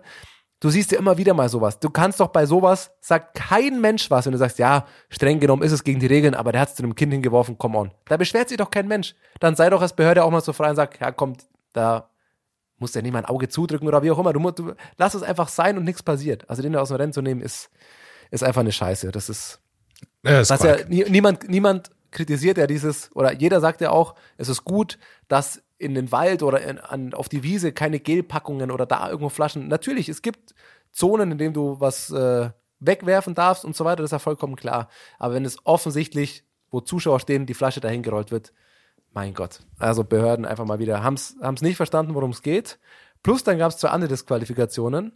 Ähm, ganz zu Beginn des Rennens, wo man sich einfach mal sagen muss, was ist in manchen Köpfen los, dass du so früh im Rennen einfach schon so unnötig Stress machen musst. Da war gefühlt das halbe Peloton noch am Gähnen und gerade mal wach werden. Da hätt, hätten zwei Fahrer schon mal die erste Gruppe komplett gelegt. Und zwar geht es äh, im Speziellen um einen äh, Fahrer von Astana, einen von Alpecin Felix. Namen ist, glaube ich, auch vollkommen egal. Äh, Das ärgert mich einfach wahnsinnig, sowas sehen zu müssen, auch im Radsport. Ähm, und äh, zwar gab es folgende Situation. Äh, vorne ist schon eine kleine Ausreißergruppe weg. Dann blocken hinten die Teams. Das machen die öfter. Das ist einfach eine äh, Taktik. Die waren zufrieden. Vorne war, glaube ich, nur eine Sechsergruppe. Da wollen die keinen mehr nach vorne lassen. Das heißt, die machen sich einfach so breit an der Straße, alle Teams, die zufrieden sind, dass niemand mehr durchkommt. Astana wollte aber noch unbedingt in die Gruppe. Äh, Die wurden dann aber auch nicht fahren gelassen. Es gab da schon einige Situationen, die sehr, sehr knapp waren. Also da, da war schon fast, fast ein Sturz. Und dann kommt eben der Astana-Kollege nach vorne und äh, bremst dann. Also das war sehr, sehr merkwürdig. Also äh, es fährt jemand nach, er kommt nicht weg und dann bremst er. Thomas, korrigiere mich, wenn ich äh, da was Falsches erzähle. Er bremst und auch recht, recht stark. Genau, ähm, es war auf jeden Fall schon eine gefährliche Situation. Da kann man jetzt, äh, wie Thomas und ich haben vorher schon geschrieben, da kann man sich jetzt uneinig sein. Hat er das mit Absicht gemacht? War das einfach nur dumm und, und äh, hat er nicht aufgepasst? Ich würde sagen, man kann beides argumentieren. Wir können nicht in den Kopf reinschauen. Ähm, war schwierig. Ich vermute auch, dass er auch schon geladen war, weil ich vermute, er war einer von den Astana-Fahrern, die schon davor öfter versucht hat, nach vorne zu kommen, aber nicht durchkam durch diese Phalanx von den anderen Radfahrern. Das heißt, er war schon ein bisschen geladen, hat dann vielleicht da auch ein bisschen gedacht, ja, ja scheiße, jetzt zahle ich es dem heim. Okay, ähm, aber auch schon nicht in Ordnung gewesen. Dann kommt aber der Kollege von Alpecin Phoenix und hat, macht etwas, was ich wirklich eigentlich noch nie gesehen habe in so einer Situation. Er kommt und gibt einfach einen Bodycheck in den Astana-Fahrer rein, vor dem Feld. Seitlich, ja. Also er fährt einfach seitlich in ihn rein, holt Schwung also das war äh, für mich das härteste, was ich, was ich wirklich seit, seit sehr, sehr langem gesehen habe im Radsport. Am Ende werden beide disqualifiziert. Der Astana-Fahrer kommt noch zurück, will eine Konterattacke fahren äh, und will das gleiche auch versuchen. Äh, da war der Kollege von IP10 Phoenix zum Glück schon weg und äh, hat dann alles, zum Glück ist da niemand gestürzt, so muss man es einfach sagen. Und am Ende werden beide disqualifiziert, beide auch vollkommen zurecht. Aber äh, da wird man auf jeden Fall jetzt auch über Sperren nachdenken müssen, weil das schon einfach viel, viel zu hart war. Also so kann man nicht, so kann man nicht Radfahren. Ja, aber ich würde die Sachen gar nicht so unterschiedlich sehen, weil für mich ist das 50-50 Dummheit und gar keine Frage, dass beide da rausgenommen werden müssen, weil sie einfach Stürze und zwar auch von ein paar Leuten riskieren. Ähm, ich weiß es gar nicht, ob wir da zu viel drüber sprechen sollten, weil ich glaube, alle, die es nicht gesehen haben, ist wahrscheinlich schwierig, das, wie wir, das sich vorzustellen, wie wir das gerade geschildert haben. Auf jeden Fall muss ich dir in einer Situation ein bisschen widersprechen, weil der Astana-Fahrer, der vorne fährt und da relativ deutlich bremst, das macht er auf jeden Fall mit Absicht. Du kannst mir nicht erzählen, so früh im Rennen, dass da einer steht und sagt, ah hoppala, ich fahre ganz vorne im Feld, hinter, direkt an meinem Hinterrad sind ein, zwei Fahrer, aber ich habe hoppala, ich habe aus Versehen gebremst. Das weiß der und deswegen ist es einfach ein, vollkommen bescheuert, da hier so ein Bremscheck oder die anderen auszubremsen oder wie, wie auch immer, weil er riskiert damit, dass ihm jemand aufs Hinterrad auffährt, da ist schon eine Gruppe um ihn rum. Wenn die vorne stürzen, fällt die Hälfte der Gruppe drüber, total bescheuert. Und da sehe ich eben, weil du meintest, äh, wir hatten ja vorhin schon ein bisschen über WhatsApp diskutiert, du meintest ja, dass der äh, IP10 Phoenix-Fahrer, dass das viel schlimmer ist von ihm, weil der Check viel gefährlicher ist. Da gebe ich dir an sich auch recht, aber es ist eine Reaktion und der Astana-Fahrer macht das vollkommen aus dem Nichts einfach bremsen und dann kann ich es ehrlich gesagt sogar ein bisschen nachvollziehen, dass du dir mal denkst, hey, sag mal, was ist jetzt los mit dir? Und dann ist es natürlich nicht, absolut nicht die richtige Art, dann hier vorzufahren und hier seitlich noch einen Check mitzugeben. Auf der anderen Seite ist es eine Reaktion, weil es eine gefährliche Situation war, weil der dem fast hinten drauf gefahren wäre. Von beiden total bescheuertes Verhalten, musst beide rausnehmen. Alles zusammengefasst in der in der Mimik und Gestik des Borderfahrers, der da an Position 3-4 gefahren ist, der einfach nur die Hände hochreißt und den Kopf schüttelt und sich denkt, was ist eigentlich mit euch zwei Vollidioten los? Ähm, nimm die beide raus, beide riskieren da, dass das Feld stürzt, dass äh, Leute sich verletzen zu einem total bescheuerten Zeitpunkt ganz früh im Rennen. Also da brauchen wir, glaube ich, gar nicht lange drüber reden. Und aus meiner ähm, Sicht müssen beide auch gesperrt werden. Also ich finde nicht, dass es reicht, die aus dem Rennen zu nehmen, weil das ist so gefährlich. Also das ist wirklich so gefährlich. Man kann nicht vor so einer Gruppe da solche Zweikämpfe austragen. Also selbst wenn man diesen Verbremser noch als Dummheit oder so abtut, er versucht das Gleiche genau zurückzumachen. Und so kann man nicht Radfahren. So, das ist viel zu gefährlich. Wir können nicht noch anfangen. Wir haben das alles im Sprint. Nasser Buani werden wir gleich noch kurz drüber sprechen. Gibt's glaube ich auch gar nicht so viel zu sagen, aber äh, man kann, im, im Sprint ist es schon so gefährlich, aber da geht es wenigstens noch um Positionen im Rennen. Da ging es jetzt nicht darum. Das war einfach nur wirklich, das waren persönliche Angriffe. Ähm, die wir vielleicht in, in, in, in einer Kleinigkeit unterschiedlich bewerten, aber das spielt überhaupt keine Rolle. Aus meiner Sicht müssen die länger gesperrt werden, weil so kann man nicht Radfahren. Also man kann nicht einfach sagen, das ist eine gelb-rote Karte wie im Fußball und äh, nächstes Spiel läufst du wieder auf, sondern da gibt's dann eine Sperre. Da gibt's dann ein bis zwei Monate Sperre, weil das ist so gefährlich und mit purer Absicht auf den Körper. Das ist eben was, was für mich ist. Das ist nicht ein bisschen ähm, äh, Radrangelei oder so im Sprint, wo wo es härter zugehen kann, sondern das ist einfach unnötig und und das auf pure Körperverletzung im Grunde ausgewiesen. Genau, das, äh, da, das ist nämlich auch noch ein Punkt, da stimme ich dazu, wo ich äh, auch noch drauf kommen wollte. Man sieht ja häufig mal Vergehen und wo Leute rausgenommen werden, weil im Sprint, im Positionskampf hier mal eine Schulter rausgeht, da und sonst wie. Das lasse ich mir alles noch eingehen, weil du sagst, ja, das ist einfach in so einem Finish, alle hochgeladen, Positionierung, das ist hektisch, da ist auch logischerweise der Kopf raucht, da bist du nicht mehr bei klarem Verstand. Aber bei so einem Zeitpunkt des Rennens, das Rennen war noch, glaube ich, keine halbe Stunde alt oder, äh, oder so, das war ganz, ganz am Anfang.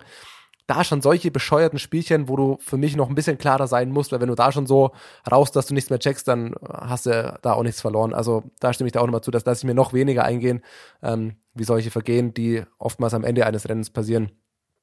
Durchaus richtig kann man drüber diskutieren, die beiden dann auch mal äh, für eine Zeit rauszunehmen. Ansonsten, wir haben noch einige Radrennen. Irgendwie gefühlt seit unser, du hast es vorhin mal gezählt, es waren seit unserer letzten Folge allein sechs World Tour Rennen. Wir können ja gar nicht über alle jetzt, jetzt quatschen, dann sitzen wir in zwei Tagen noch da.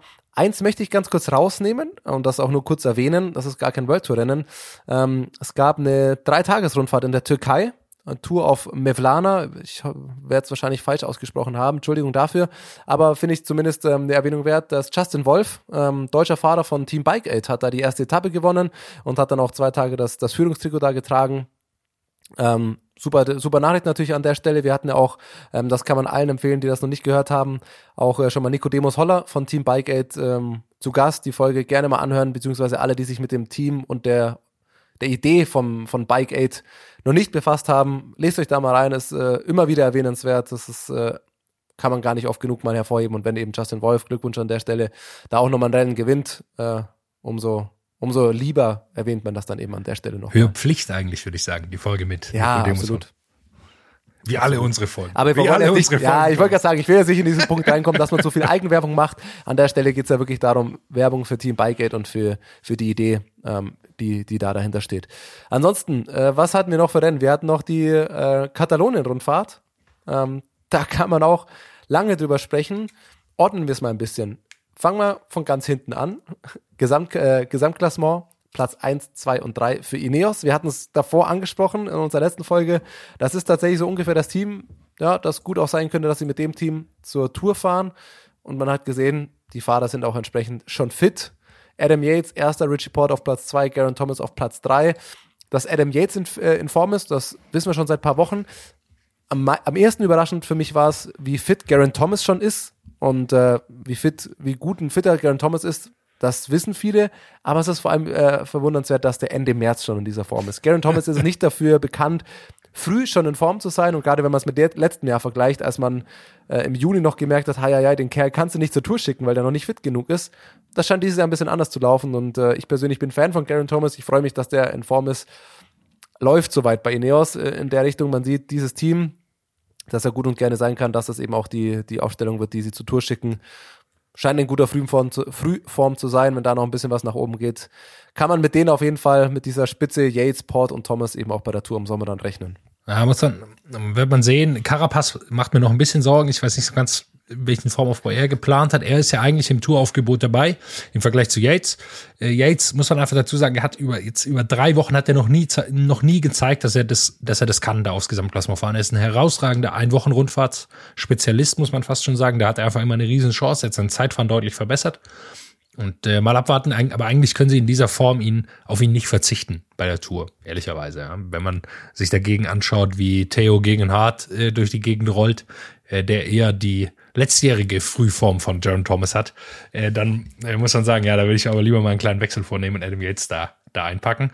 Äh, was mich noch gefreut hat, Esteban Chavez, ich sag's jedes Jahr, er sieht gut aus. Ähm, Meistens kann das ja nicht so ganz unter Beweis stellen. Der hat einfach schon äh, sehr viele, sehr gute Ergebnisse früh in seiner Karriere ein, eingefahren, hatte dann lang Probleme mit Verletzungen, kam nie wirklich in Form und jetzt sieht es dieses Jahr so aus. Vielleicht schafft er es dieses Jahr, ist einer meiner Lieblingsfahrer.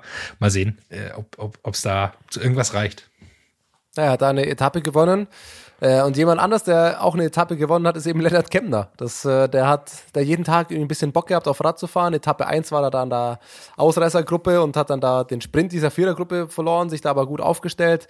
Dann hat er irgendwann nochmal ein verrücktes 40 Kilometer Solo versucht, das dann in die Hose gegangen ist. Und direkt am Tag danach war da nochmal eine Ausreißergruppe, nochmal Solo und hat das dann gewonnen.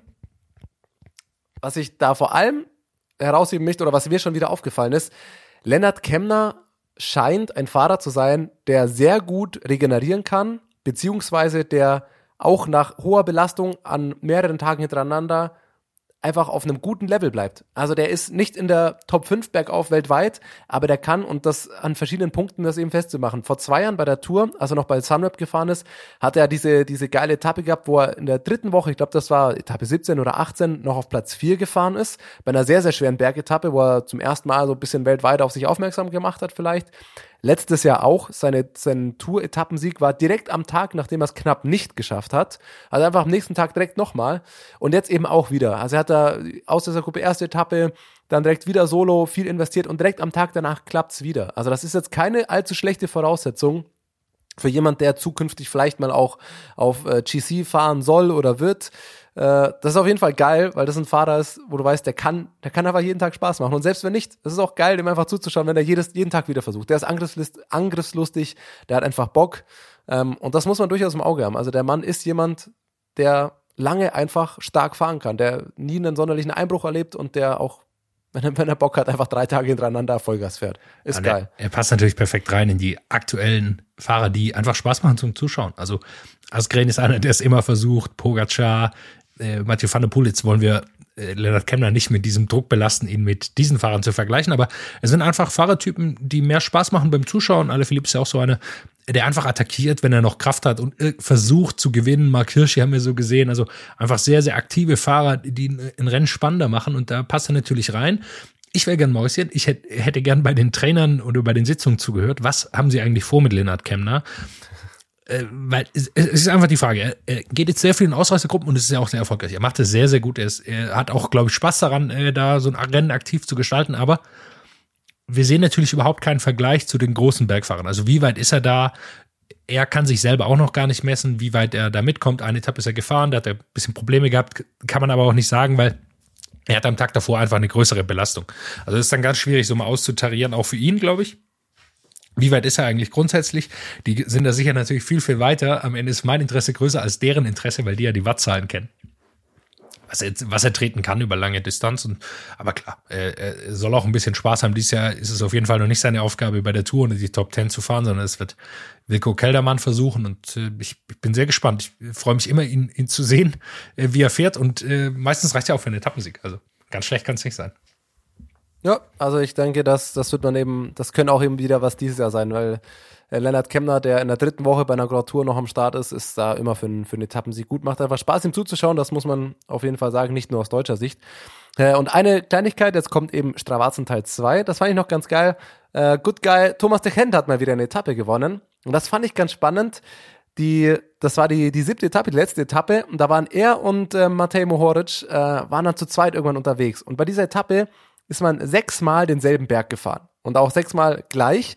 Und äh, das ist ganz lustig, da auf Strava mal nachzuschauen, weil es war bei fast jedem Mal so, dass ähm, Mohoric ein bisschen schneller war, vor allem in der Abfahrt. Der hat jedes Mal in der Abfahrt hat er wieder Abstand zu Thomas de Gent aufgebaut und irgendwie konnte Thomas de Gent dann wieder ran.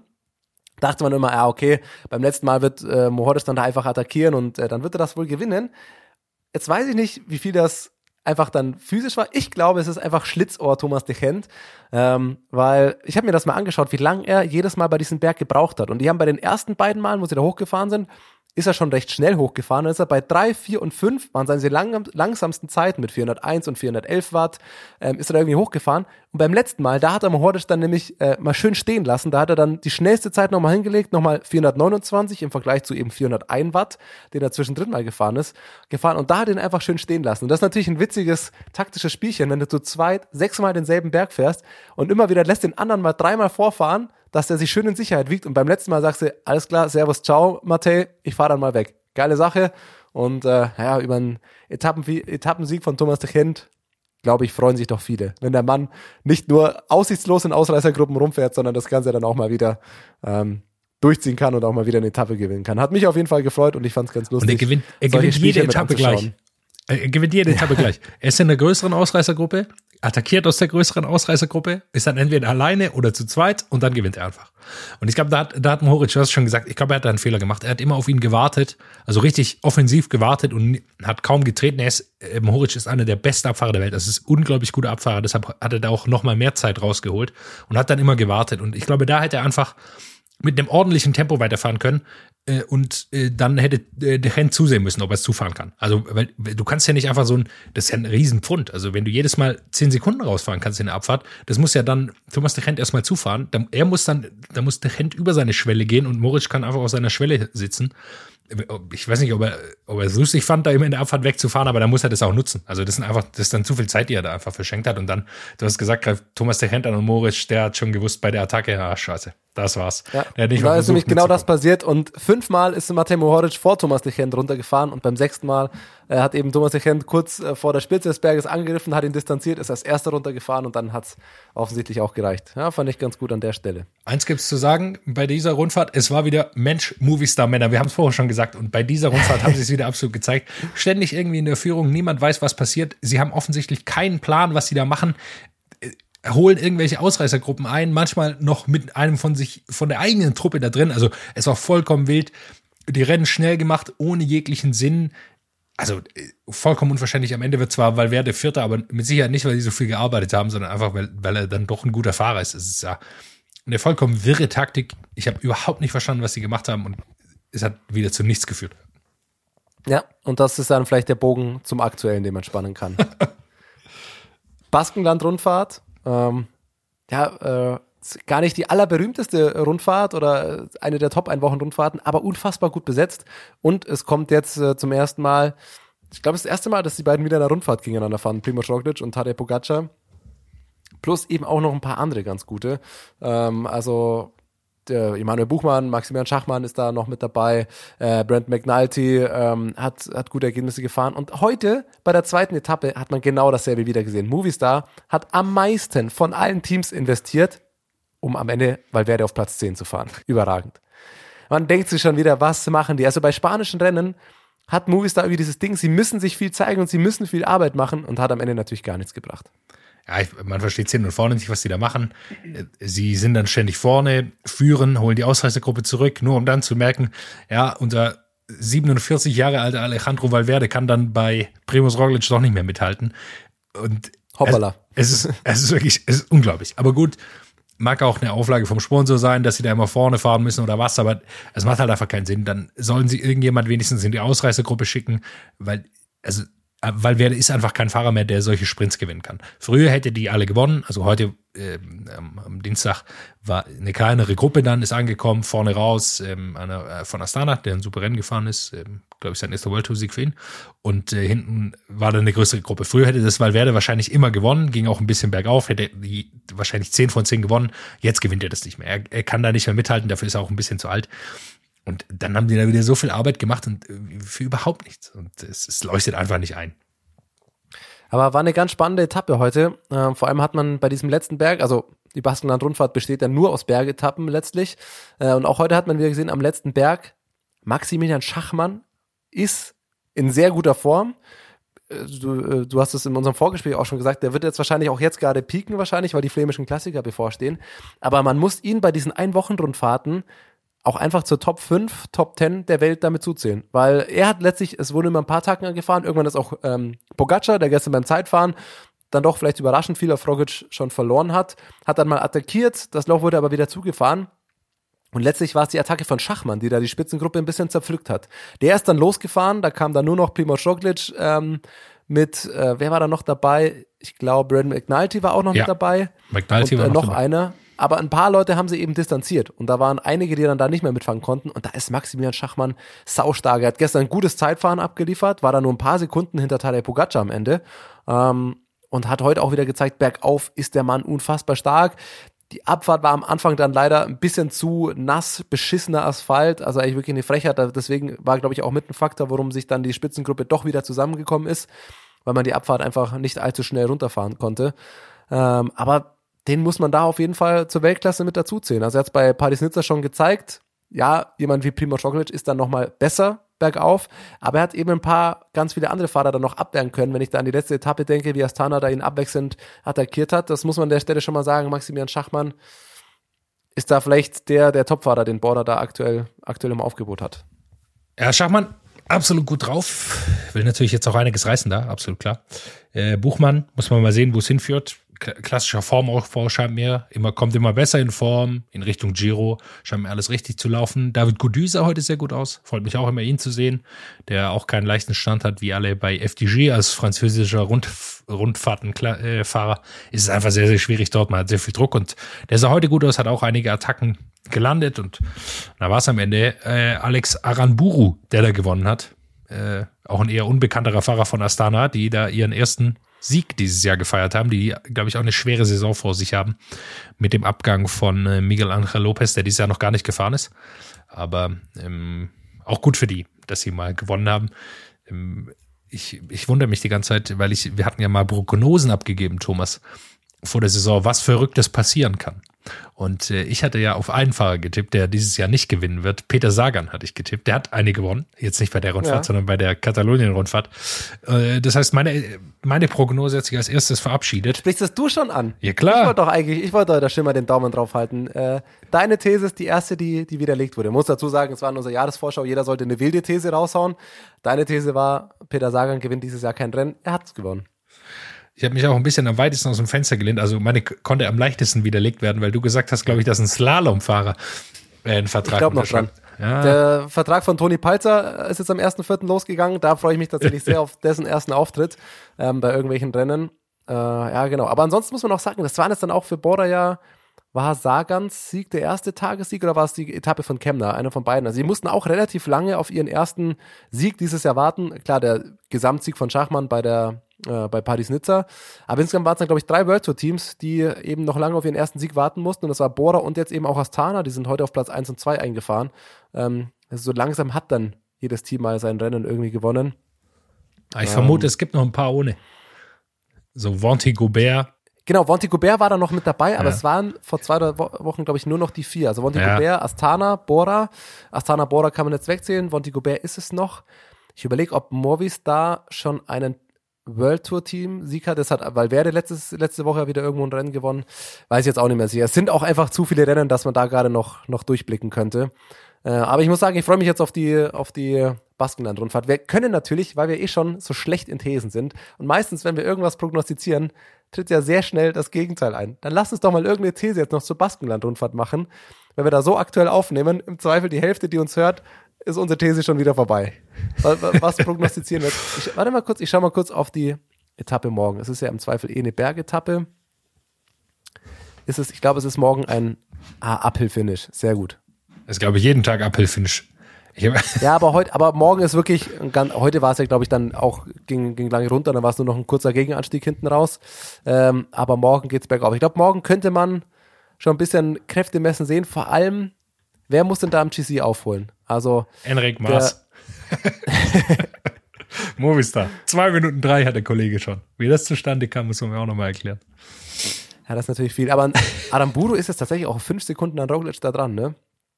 Gut, Tadej Pogacar 24 Sekunden, Sekunden hinter Primoz Roglic. Wird der morgen dann bergauf mal gehen? Morgen werden sie dann wahrscheinlich einfach hinten raus, wird's ein, wird's ein reines Ausscheidungsfahren. Wer, wer überrascht morgen? Machen wir es doch die These, die als erstes widerlegt werden kann. Mittwoch, dritte Etappe bei der Baskenland-Rundfahrt. Wer gewinnt morgen? Fabio Aru. Fährt er mit? Ja, ich habe ihn gerade gesehen. Es wär, sein Name er ist ja jetzt bei Kubeka Assos, also für alle, die das nicht mitbekommen haben, hat seinen großen Vertrag bei UAE ist ausgelaufen, wurde natürlich nicht Ah ja, verlängert. ich sehe ihn. Auf Platz 45 im GC. ist- Ja, mein Lieber. Achte mal auf ist er. den. Ähm, Planche bei wer 4 da- hat er schon gewonnen. muss ich natürlich widersprechen. Jakob Fuglsang. Morgen. Oder wie er bei Eurosport heißt, Fußgang. Ja, äh, warte, was? Ah, ja, ja, heute waren es aber auch wieder ein paar. Karapatsch. Karapatsch. Kennst du, kennst du Karapatsch? Der Ja. hat heute auch mal Patsch gemacht. Spricht man da noch von einem Sturz oder einfach von einem Umfaller? Der ist bergauf in der Kurve einfach umgefallen. Ja. Also man hat es nur am Rande der Kamera gesehen, aber da, also der, das war kein Sturz, da war auch kein anderer Fahrer, der ist einfach, der ist einfach umgefallen. Ja, ich vermute, er ist hinten ans Rad gemacht. gekommen von Pogacar. Pogacar hat in dem Moment, glaube ich, versucht anzugreifen und ich glaube, da ist er hinten ins Rad gekommen, ehrlicherweise. Und dann, das sieht natürlich wahnsinnig lächerlich aus, wenn es bergauf geht und man einfach umfällt. Und das hat ihm auch äh, wahnsinnig Zeit gekostet. Also er ist, glaube ich, noch relativ weit nach vorne gekommen, weiß ich es gerade gar nicht, aber äh, das kostet natürlich Zeit und sehr viel Kraft. Ja, irgendein, irgendein Name war, heut- war heute auch schon wieder dabei, was bei, was bei Eurosport schon wieder drin war. Das ist tatsächlich auch mal ein bisschen lustig. Oder, warte, wer war es gestern? Wir hatten es doch gestern auch noch irgendeinen Namen. Ach, komm, das ist Du, jetzt. Wir, wir Ist verrennen uns. Lass uns, noch einen kleinen Blick, sagen, lass uns noch einen kleinen Blick nach vorne werfen. Jetzt eben Baskenland-Rundfahrt. Dann kommt's der Dreierpack Amstel Gold, Wallonischer Pfeil, also Flash Wallon. Wallonischer Pfeil klingt immer ein bisschen merkwürdig. Und Lüttich, Bastogne, Lüttich. 18., 21., 25. in der Reihenfolge. Ähm, das wird grandios und damit beschließen wir quasi schon die, dann die Frühjahrsklassiker-Saison. Geht also nur noch äh, bis Ende April. Äh, eigentlich Paris-Roubaix werden wir vermissen. Und ähm, ansonsten, Thomas, Hast du noch einen Namen parat, den du noch. Ja, jetzt habe ich ihn gerade rausgefunden. Also ich lese gerade sein Buch. Es ist natürlich äh, der bekannte Fahrer Guillaume Mateng. Guillaume Matek. Guillaume Matengel. Mit G am Ende muss man dann entsprechend auch so aussprechen. Äh, ja, du hast schon eine Rennvorschau. Es ist mir gerade noch eins eingefallen. Wir springen mal wieder ohne Konzept hin und her. Man sieht, und was komm. passiert, wenn Berge nicht dabei ist. Wollen wir die Nasser Buhani-Thematik noch kurz aufrollen? Wir hatten es vorhin mal angeteasert. Lass es weg. Ja, ich, ich will, Über ich, den Mann muss man auch, auch nicht allzu viel sprechen, oder? ich hoffe, er wird gesperrt. Er ist ein Idiot. Raus. Der, bei dem kam noch nie was Gutes rum, ehrlicherweise. Er mag nicht nur schlecht sein, er hat auch manche Sachen relativiert und so weiter. Er hat sicher ein Problem, weil er kein Englisch spricht und so weiter, aber äh, der Mann ist ein Trottel. Ich will, ihn nicht, ich will ihn nicht mehr sehen. Er interessiert mich nicht. endlich mal wieder Zitierfähiges hier dabei. Einfach schön deine letzten zwei Sätze hier. Ja, genau. Du hast die, du hast die kommenden, die kommenden äh, Rennen schon angesprochen. Ähm, das war die Vorschau. Jonas, komm, jetzt lass mich auch noch zu was hinreißen. Wir beide arbeiten im Fernsehen. man kündigt nie etwas an, was man noch nicht sicher hat. Ähm, eventuell, hoffentlich klappt es in der nächsten Folge, sprechen wir mit jemandem, der bei der Baskenland-Rundfahrt äh, da eben gerade auch unterwegs ist. Hoffentlich klappt es. Näher gehe ich jetzt noch nicht drauf ein. Ähm, wahrscheinlich klappt es deswegen allein schon nicht. Mal schauen. Ich provoziere es einfach mal. Einfach muss man das Schicksal auch mal ein bisschen herausfordern. Absolut. Wir können so viel sagen, es wird nicht Nasser Buani sein. Fabio Aro auch nicht. Nein. genau, dann leider. lass uns, dann lass uns an der Stelle abschließen. Liebe Grüße an Bergi. Beim nächsten Mal ist er dann ähm, vermutlich, hoffentlich auch wieder dabei. Er ist es nämlich auch nicht. Er fährt auch nicht bei der Baskenland Rundfahrt gerade mit. Das kann man auch schon mal ähm, noch dazu sagen. Und dann muss ich ja tatsächlich sagen, die Augen gehen voraus. Die Klassiker sind schon, ein paar sind schon gefahren und es ist auch gar nicht mehr so lange hin bis zum Giro. Es ist schon wieder schön, Jonas. What's up? Der Radsport-Podcast. WhatsApp ist eine M945 Produktion. Ein Angebot der Media School Bayern.